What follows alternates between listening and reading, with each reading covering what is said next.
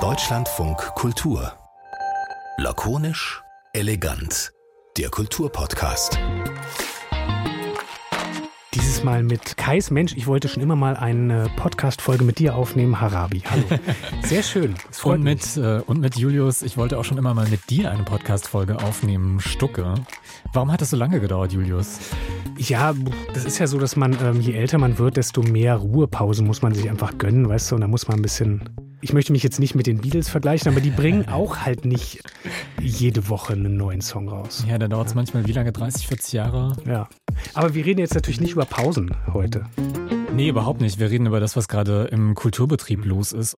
Es geht ja gerade viel um die Frage, wie sich Kulturinstitutionen, wie sich äh, KünstlerInnen positionieren oder eben nicht positionieren äh, zum 7. Oktober und zum Krieg im Nahen Osten, wie sie sich einmischen oder eben gerade auch nicht einmischen. Und was mich zumindest auch so die letzte Woche und die letzten Wochen auch schon sehr umtreibt, ich merke das so in meinem eigenen Umfeld tatsächlich. Letztes Wochenende zum Beispiel war in Leipzig ein Musikfestival, bei dem einige Acts nicht aufgetreten sind. Es wurde nicht explizit gesagt, warum, aber bei einer Band hieß es zumindest auf Instagram, sie haben eine politische Einstellung, die wir als Festival nicht teilen und deswegen habe man sich dazu entschlossen, das Konzert abzusagen. Und das ist so was, was unterschwellig natürlich an ganz vielen Stellen und auch sehr explizit an ganz vielen Stellen im Kulturbetrieb aktuell eine Rolle spielt. Du hast dieses Beispiel genannt ähm, des Festivals. Es gibt natürlich noch etliche mehr. Es gibt Fotografen, der in Berlin eine Ausstellung machen wollte und dann wurde das abgesagt. Er wollte ähm, Facetten muslimischen Lebens in äh, seinen Fotos dokumentieren und dann hieß es, ja, wir wollen das gerade in dieser Zeit nicht alleine dastehen lassen, ähm, ohne Gegenposition. Ähm, die Dokumenta könnten wir auch noch nennen, die scheitert gerade wieder mal am Thema Antisemitismus, der Frage, wie sie damit umgeht und welche Position sie findet. Also ja, irgendwie kämpft. Ähm, ja, selbst, ja. selbst Hollywood kämpft darum. Ich habe heute, heute Morgen, wir zeichnen auf am Mittwoch, den 22. November 2023. Ich habe heute Morgen auf der Filmwebsite variety.com, das ist so ein amerikanisches Branchenblatt für die Filmbranche, eine große Geschichte darüber gelesen, wie auch Hollywood ähm, mit einer Position zu dem Konflikt im Nahen Osten ringt. Da ist zum Beispiel die Schauspielerin Melissa Barrera aus dem Film Scream 7 gefeuert worden. Tom Cruise hat sich dafür eingesetzt, dass seine Agentin ihren Job behalten darf, obwohl sie sich auch ein bisschen schwierig geäußert hat. Ähm, Susan Sarandon ist von ihrer Agentur fallen gelassen worden, weil sie sich bei einer Pro-Palästina-Demo geäußert hat und ähm, die Agentur das nicht okay fand. Also selbst da und auch selbst große Stars sind äh, nicht davor gefeit, jetzt in Schwierigkeiten zu kommen mit ihren Positionierungen. Warum tut sich der Kulturbetrieb da so schwer und kommt man da irgendwie wieder raus oder droht das Ganze zu zerbrechen? Darüber ähm, wollen wir heute sprechen und äh, wir wollen es ein bisschen fokussieren auf den Bereich Kunst. Wir haben nämlich Elke Buhr da, die sich da wunderbar auskennt. Sie ist Chefredakteurin beim Kunstmagazin Monopol. Elke, hallo. Hallo. Wollen wir vielleicht erstmal, weil wir das hier jetzt gerade so reingeschmissen haben, ähm, anfangen mit so einem kleinen Eindruck, wie du das Ganze beobachtest. Also würdest du sagen, es gibt gerade vermehrt Situationen, in denen Dinge abgesagt werden, aussortiert werden, in denen man auf der Suche nach einer Position, ich benutze bewusst dieses Wort jetzt, weil ähm, auch das in letzter Zeit fällt, äh, bewusst Dinge gecancelt werden, raussortiert werden? Ja, ja, es gibt unheimlich viele Beispiele davon, dass äh, ähm, ja, Künstlerinnen und Künstlern Ausstellungen abgesagt werden, dass versucht wird, äh, Kuratoren ähm, um ihre Jobs zu bringen, dass es auch gelingt, also dass Kuratoren rausgeworfen werden, dass äh, auch diese Drohung, dass irgendwas passiert, ständig über allen schwebt, dass äh, zum Beispiel Galeristinnen und Galeristen ihre Künstlerinnen und Künstler anhalten, bitte postet nichts auf Social Media, bitte geht lieber spazieren, äh, macht euch keinen Ärger, dass manche Medien oder auch auch Einzelpersonen irgendwie wirklich, ja, also wie so Spione oder so durch die Social Media Posts von Leuten scrollen und gucken, wo ist ein falsches Like, was machen die Leute. Also es ist ein Misstrauen auf vielen Seiten und ähm, es trifft auch Prominente, also wie zum Beispiel, das hattet ihr jetzt noch nicht erwähnt, also Ai Weiwei äh, ist ja wirklich einer der prominentesten Künstler der zeitgenössischen Kunst und ist aber auch einer der mit der größten Klappe und der ja auch oft sehr erratische Dinge sagt. Der hatte halt so einen Post gemacht,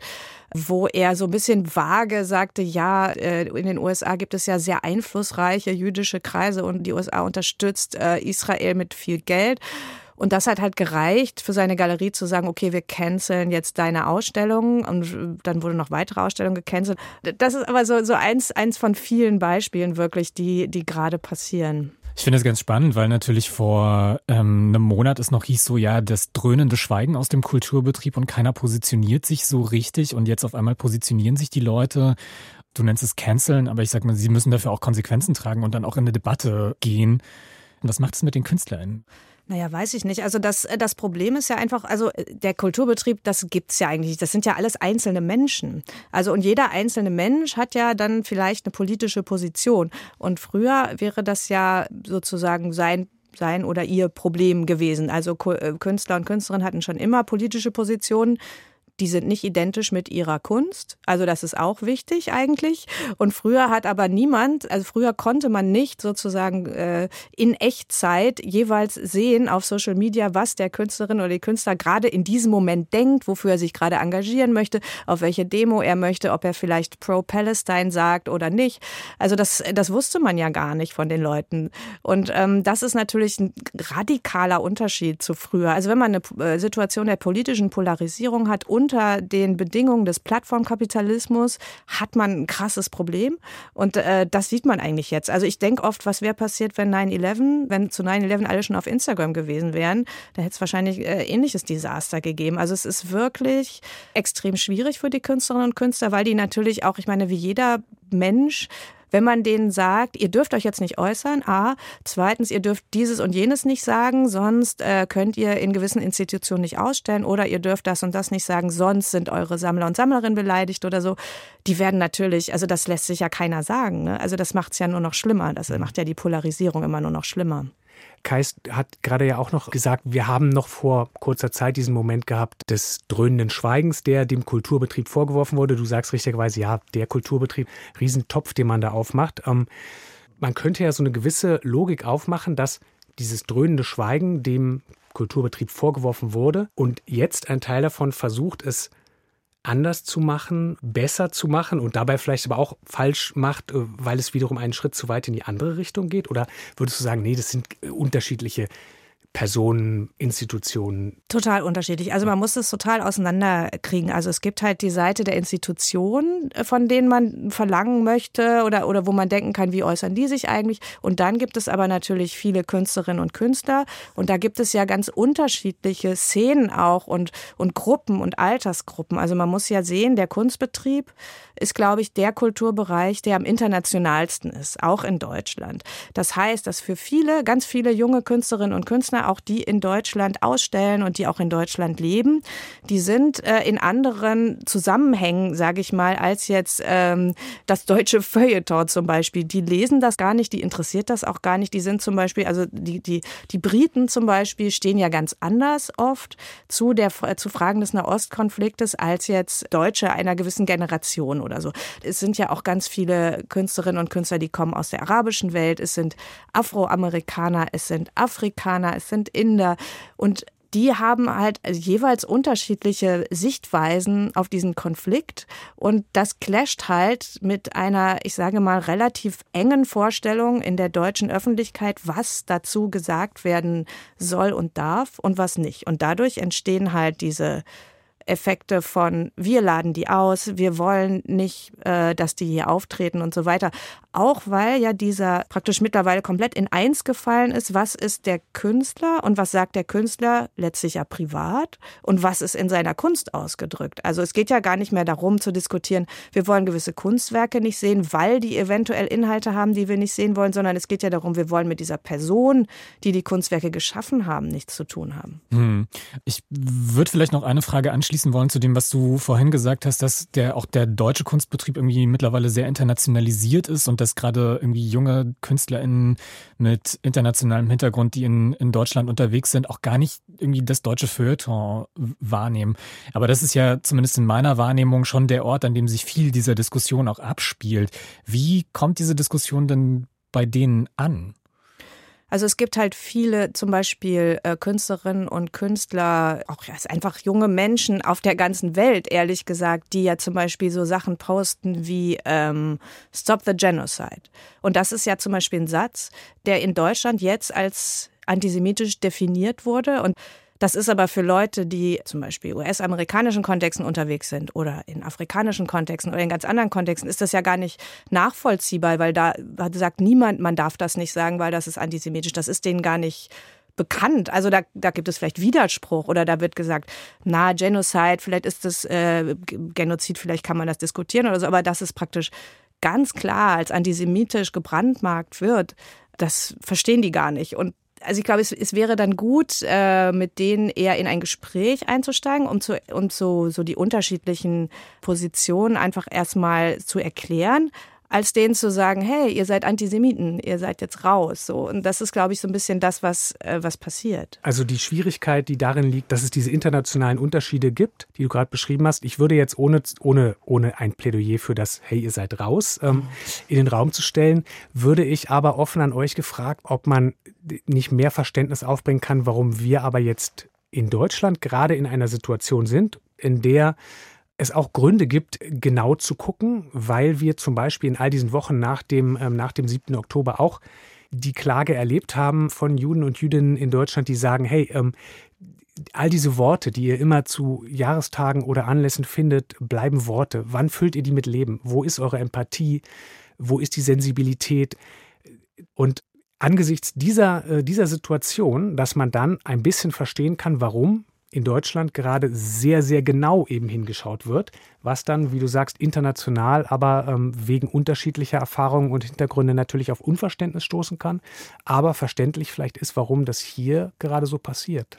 Naja, es passiert ja jetzt nicht nur hier. Also ich meine, es ist, ähm, es ist total verständlich. Zum Beispiel, also ich habe auch mit vielen Jüdinnen und Juden gesprochen, auch in, in letzter Zeit. Auch eine, wir haben ein Interview gemacht mit Zoya Scherkaski, eine ganz fantastische Malerin, ähm, die halt die ähm, Angriffe der Hamas in äh, Tel Aviv irgendwie erlebt hat, dann nach Berlin gekommen ist, weil sie es da nicht ausgehalten hat. Und ähm, die halt sagte, für sie gerade, also gerade für die israelische Linke, war das eine sehr, sehr große Enttäuschung, dass halt die internationale, also jetzt gar nicht in Deutschland sondern nur, sondern auch wirklich, es gibt halt so eine, so eine junge Generation von so einer internationalen Linken, die sich als so, so antikolonialistische Kämpfer versteht und die halt einfach Israel identifizieren mit dem kolonialistischen Westen und äh, die dann daraus, aus, aus, aus dieser Verbindung halt irgendwie keine Solidarität gezeigt haben. Und das ist natürlich für die, wiederum für die israelische Linke, die ja selber gegen äh, die rechtsradikalen Tendenzen in ihrem eigenen Land kämpft äh, und die sich für die Rechte der Palästinenser eingesetzt hat, ist es natürlich extrem frustrierend, dann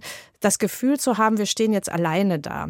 Und das sind aber alles, glaube ich, auf beiden Seiten ist es halt, es sind so, manchmal kommt mir das so vor, wie wenn so eine, äh, also wie in so einem Beziehungsstreit oder so, wo so jeder, der was sagt, ist es immer falsch.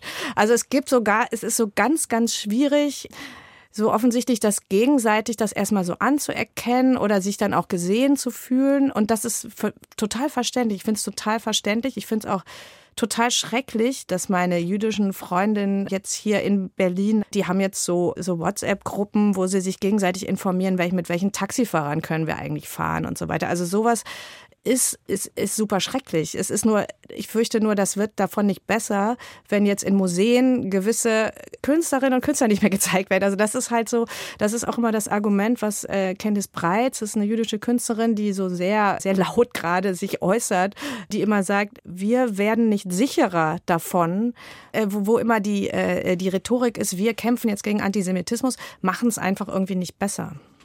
Ich finde das ganz interessant, dass du es mit einem Beziehungsstreit verglichen hast, in dem man eigentlich nicht das Richtige sagen kann, weil ich so das so in dem Nachdenken über dieses Thema jetzt schon so dachte, eigentlich ist doch für so Äußerungen zu diesem Thema die Kommunikationsregel mittlerweile klar. Erstmal muss ich den Terrorangriff der Hamas vom 7. Oktober verurteilen. Und dann kann ich sagen, am besten ohne das Wort aber zu benutzen, ich finde auch das, was Israel gerade macht, ähm, schwierig. Warum kriegen das so viele KünstlerInnen nicht hin? Naja, vielleicht einfach, also das ist ja schon fast polemisch, das so zu sagen. Das ist wiederum auch ja Teil dieser, dieser Kommunikationsprobleme. Also es ist ja auch, es gab ja diesen äh, Brief äh, vom Artforum, ich weiß nicht, ob wir da noch drauf kommen wollen. Also das war ja äh, das Artforum, das amerikanische Magazin. Da hatten ganz viele Künstlerinnen und Künstler einen Brief unterzeichnet, in dem halt gefordert wurde, Waffenstillstand für Gaza und in dem halt drin stand, wir verurteilen Angriffe auf Menschen aller Herkünfte und aller Religionen. Und das reichte aber nicht, weil es stand nicht explizit drin, wir verurteilen auch den Angriff auf die Hamas, wodurch dann viele, auch israelische Künstlerinnen und Künstler und, Leute aus der Kulturszene, aber auch amerikanische jüdische Sammler und so, sich sehr verletzt gefühlt haben, was wiederum die Autoren des Briefes sagen, dass äh, war nicht in ihrer Absicht. Ich meine, als ich den Brief gelesen habe, dachte ich auch so, hä, äh, fehlt irgendwie was. Aber die sagen halt, naja, sie dachten, das sei irgendwie selbstverständlich. Dann kam ein Gegenbrief von der anderen Seite sozusagen, in der gesagt wurde, wir verurteilen die Hamas. Da stand dann wiederum nicht drin, wir trauern um die Opfer in Gaza. Dann sagte die andere Seite wieder, äh, habt ihr nicht was vergessen? Und die sagten, ja, das ist doch selbstverständlich. Also das heißt, es gibt so, es ist so schwierig, das irgendwie richtig zu machen. Und man weiß immer gar nicht, ist da jetzt eine echte, bei manchen ist ja auch eine echte Aggression drin. Es gibt ja auch natürlich in der Kulturszene viele Stimmen, die haben wirklich irgendwie eine aggressive Position Israel gegenüber und, äh, und dann wiederum andere, die haben das eigentlich gar nicht, sind dann aber trotzdem auf so einer Liste. Also es ist wahnsinnig schwierig, da noch so zu differenzieren dann ist ja das Ergebnis wirklich fast, du hast vorhin dieses Spazierengehen-Beispiel gehabt, dann ist das Ergebnis ja wirklich fast, also so Kunst und Kultur sollte sich da rausziehen? Das, das Problem ist ja einfach im Moment oder für die Zukunft auch, denke ich mal, das Zusammenspiel von Kunst und Kultur und Politik. Es wird ja gerade erarbeitet, also die Ampelkoalition hat gerade einen neuen Antrag in Arbeit, der jetzt nicht verabschiedet wurde bislang, gegen Antisemitismus untersteht unter anderem drin, das ist wie so eine Verschärfung der BDS-Resolution, dass halt ähm, die, äh, die Arbeitsdefinition von Antisemitismus der International Holocaust Remembrance Alliance, also die IRA-Definition, das ist die enge Definition, in der ganz stark Kritik am Staat Israel als antisemitisch definiert wird, dass die zur Grundlage, zur Fördergrundlage auch werden soll für deutsche Institutionen. Und das muss man sich mal vorstellen. Also das ist halt, ähm, das ist eine Definition, die halt von ganz vielen Wissenschaftlerinnen und Wissenschaftlern auf der ganzen Welt stark kritisiert wurde. Es gibt auch eine konkurrierende Definition. Das heißt, es gibt, die soll dann aber jetzt absolut gesetzt werden von politischer Seite und die Institutionen, denen wird dann gesagt, ihr kriegt Fördergelder nur, wenn ihr danach arbeitet und wenn ihr auch die Leute, mit denen ihr arbeitet, darauf festlegt. Also das ist einfach was, wo praktisch diese, diese Freiheit der Kunstszene wirklich dann auch äh, Menschen mit anderen Meinungen zuzulassen und denen zu begegnen, wirklich, äh, wirklich in Gefahr ist. Also wo sollen sich zum Beispiel palästinensische Künstler und israelische Künstler begegnen? Es wäre doch toll, wenn die sich in einer deutschen Institution begegnen. Und zwar ohne, dass man vorher geguckt hat, was die eigentlich auf Instagram posten. Gerade wenn zum Beispiel der palästinensische Künstler eine sehr bittere Haltung gegenüber Israel hat aus Gründen, wäre es doch toll, wenn der jemanden begegnet und den als Mensch begegnet und und die sich dann vielleicht auf eine andere Weise treffen. Aber wenn man den vorher schon aussortiert hat, dann geschieht das nicht. Und das finde ich halt so tragisch. Also ich kenne halt auch ähm, jetzt eine israelische Künstlerin, die sagt, sie möchte, wollte eigentlich, war gerade drauf und dran, was mit einer palästinensischen Freundin zu machen und sie hat gerade das Gefühl, das geht irgendwie nicht. Wobei sie sagte nicht wegen der Institution, sondern weil beide Communities gerade so aufgeheizt sind. Also weder sie noch ihre palästinensische Freundin hat gerade das Gefühl, dass es irgendwie gut wäre, was zusammen zu machen. Aber dann müssen doch Institutionen, ich fände das toll, wenn Institutionen ein Ort wären, um genau das zu stärken, damit sich Menschen nochmal wieder als Menschen begegnen, so nach dem Motto, ah, du bist ja auch ein Mensch und äh, dass man dann auch weiterkommen kann, anstatt sich so zu verhärten in diesem Du bist auf der Seite und, und ich bin auf der Seite.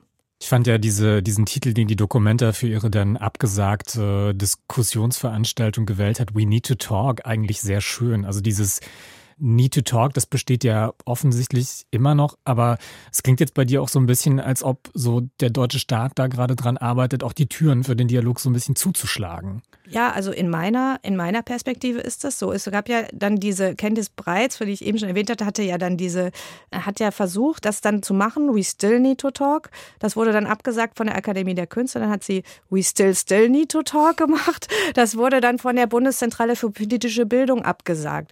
Ich habe irgendwie den Eindruck, dass diese, ähm, diese extreme Aufmerksamkeit darüber, wer in der Kunst eigentlich was sagen darf, dass das auch so eine Stellvertreter, äh, so eine Stellvertretersache ist, weil zum Beispiel Beispiel die Frage, ob jetzt die Bundesregierung weiter mit Katar irgendwie äh, über Energiesachen redet oder so. Warum streiten wir uns nicht die ganze Zeit darüber? Warum streiten wir uns über einen indischen Dokumenta, Kurator, der vor der 2019 irgendwas unterschrieben hat? Also ich finde das, also während gleichzeitig ja natürlich in der Wirtschaft zwangsläufig die ganze Zeit mit Leuten verhandelt wird, gehandelt wird, Geschäfte gemacht werden. Also auch darüber streiten wir uns natürlich. Haben äh, zuletzt ähm, ja einigermaßen viel darüber gestritten, ob ähm, der türkische Präsident äh, Recep Tayyip Erdogan zum Beispiel äh, in Berlin auftreten sollte, nachdem er Sachen gesagt hat, die man, die man klar kritisiert und dann wurde darüber gestritten. Dann gibt es natürlich auch die Argumente, ja, ähm, wir brauchen ihn in dieser Situation und generell. Ja, und die Künstler, den, den Kurator aus Indien brauchen wir halt nicht. Ja, es ist, ich finde, ich finde, ja, man kann da dann irgendwie so zeigen, dass man jetzt so durchgreift und so. Und das äh, es ist schon, ähm, also ich glaube, es ist so eine, so eine Stellvertreter. Ich glaube, die Kultur muss immer so ganz viel ausbaden, was in anderen Bereichen halt irgendwie dann noch so durchgehen muss aus pragmatischen Gründen. Aber es klingt jetzt auch so ein bisschen so, als wäre es so ein, ich sag mal, so ein deutscher Beißreflex sozusagen.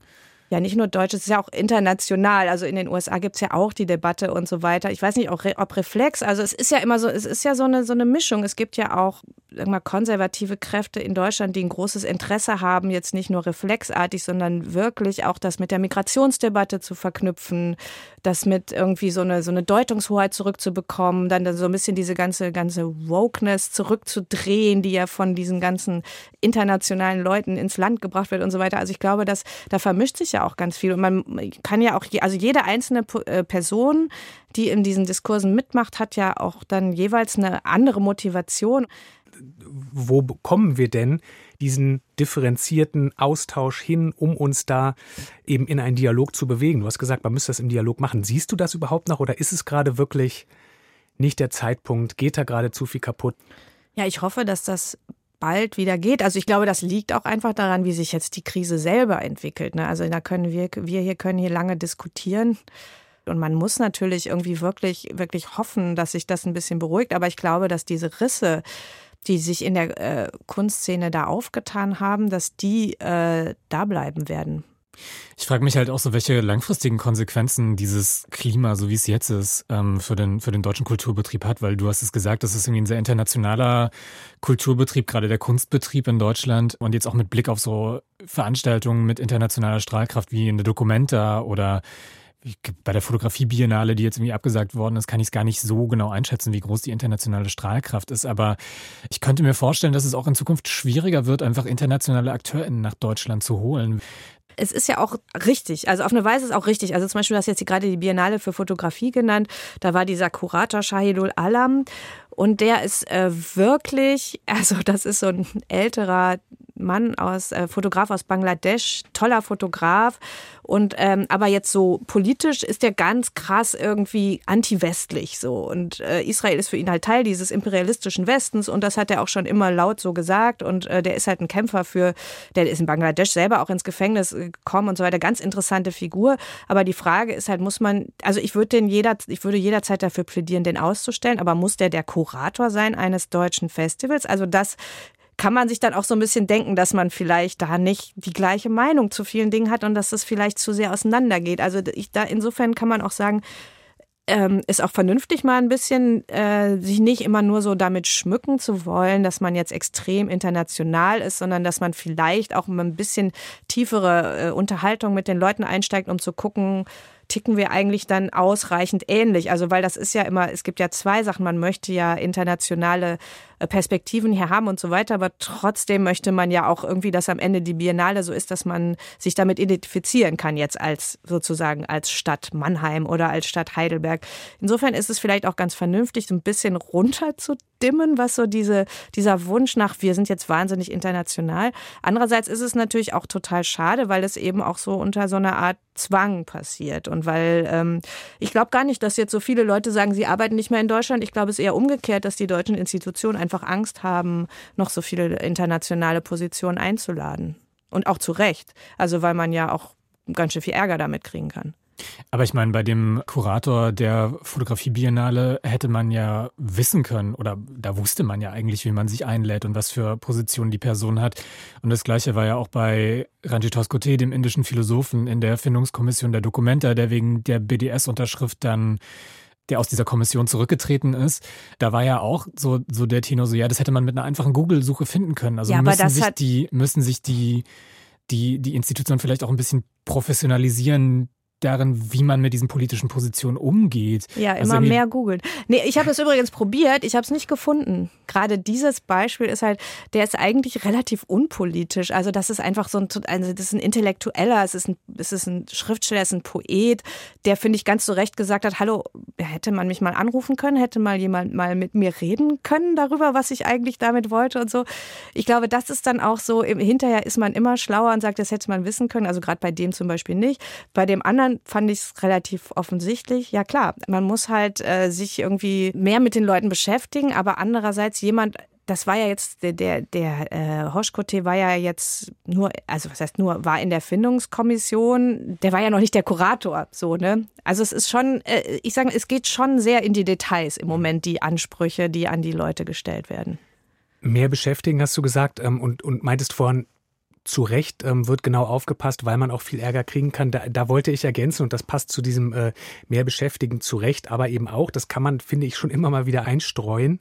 Zu Recht auch, weil da ja trotzdem eben seit so langer, langer Zeit sehr viel von Antisemitismus eingesickert ist, einfach in das Leben so und äh, man deshalb irgendwie eben wirklich genau schauen sollte. Ja, unbedingt. Also das sind auch oft äh, natürlich, ich habe das ja auch gesagt, also gerade diese in dieser Verbindung von ähm, Antikolonialismus und Israel-Kritik sind auch schreckliche Klischees und die, die, es gibt wirklich äh, da einen Antisemitismus, den man auch wirklich nicht vermuten möchte, in, in, äh, also nirgendwo, nicht in einer deutschen, nicht in einer internationalen Institution. Natürlich, das ist äh, das ist auch total ärgerlich und das ist auch so, man, man denkt, man findet es auch so naiv auf eine Weise. Es, es erinnert ein bisschen auch an die 1970er Jahre in Deutschland, wo ja auch äh, so, so die revolutionäre Jugend sich ja auch ganz schön äh, verrannt hat oft. Also mir kommt es so oft so vor, dass es sich so dass sich so, die sich so verrennen in, in so äh, Positionen, die sie dann für revolutionär halten und die aber einfach nur äh, einfach nicht den Menschen sehen und nicht mehr merken, was sie da eigentlich machen. Mhm. Ich muss da immer wieder an den Satz denken, den habe ich mir hier auch mit, äh, mit Stift noch auf ähm, meinen Zettel, auf meinen Notizzettel geschrieben. Ähm, den haben Shermin Langhoff und Johannes Kirsten, beide von Maxim Gorki, aufgeschrieben in die Absage von dem Stück The Situation von Jal Ronen. Da haben sie so ein langes ähm, Statement geschrieben. Der Krieg ist ein großer Vereinfacher und ich glaube, das stimmt halt wirklich sehr. Und wie sehr der vereinfacht, das sieht man jetzt in dieser in dieser Gemengelage, dass man, dass Menschen da einfach irgendwie sehr an die extremen Ränder des Spektrums gedrückt werden. Ja. so ist es leider. Danke, Elke, dass du da warst, um dieses ja doch sehr komplizierte Thema mit uns zu besprechen. Sehr gerne.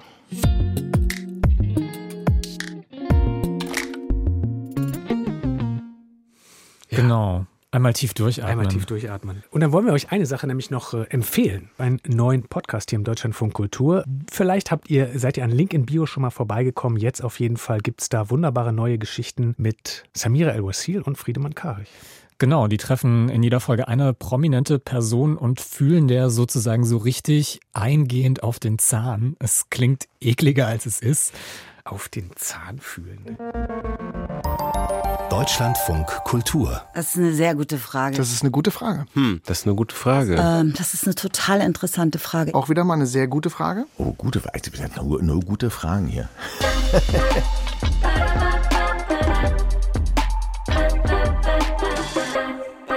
hier, herzlich willkommen. Vielleicht habt ihr auch Lust auf wirklich gute Fragen. Die gute Nachricht ist, wir hätten noch einige gute Fragen in petto, nämlich in unserem neuen Podcast. Link in Bio, die Geschichte meines Lebens. Wir sind Samira El-Wasil und Friedemann Karek. Also überhaupt diese Podcasts brauche ich eigentlich nicht. Hier fand ich die Konstellation einfach interessant und dieses Thema mit dem Leben erzählen. Mhm. Aber da müssen sich die Leute auch gut trauen, hierher zu kommen. Das Format ist gut. Und so treffen Samira und ich in unserem neuen Podcast äh, eine ganze Reihe aufregender und auch ehrlich gesagt ziemlich bekannter Persönlichkeiten, die ihr wahrscheinlich irgendwo schon mal gehört habt. Katja Riemann. Äh, schönen guten Tag, mein Name ist Katja Riemann. Tyron Ricketts. Ich heiße Tyron. Tyron Ricketts. Sebastian Fitzek. Freue mich sehr. Matthias Schweighöfer. Ja, äh, hallo, mein Name ist Matthias Schweighöfer. Maren Kräumann. Ja, ich bin Maren Kräumann. Meine Hobbys sind. Und Oliver Polak. Willkommen zu einer neuen Ausgabe von Link in Bio. Und genau an die Geschichte des Lebens dieser Menschen wollen wir in unseren Gesprächen kommen und schauen, was für Erzählungen noch ausstehen. Ich kann sagen, für mich ist es einfacher, anderen zu verzeihen, als mir mhm. zu verzeihen. Und das ist gerade so mein Thema. Ich habe das Gefühl, ich räume ein bisschen mein Leben auf. Ich gehe zum Tennis, mhm.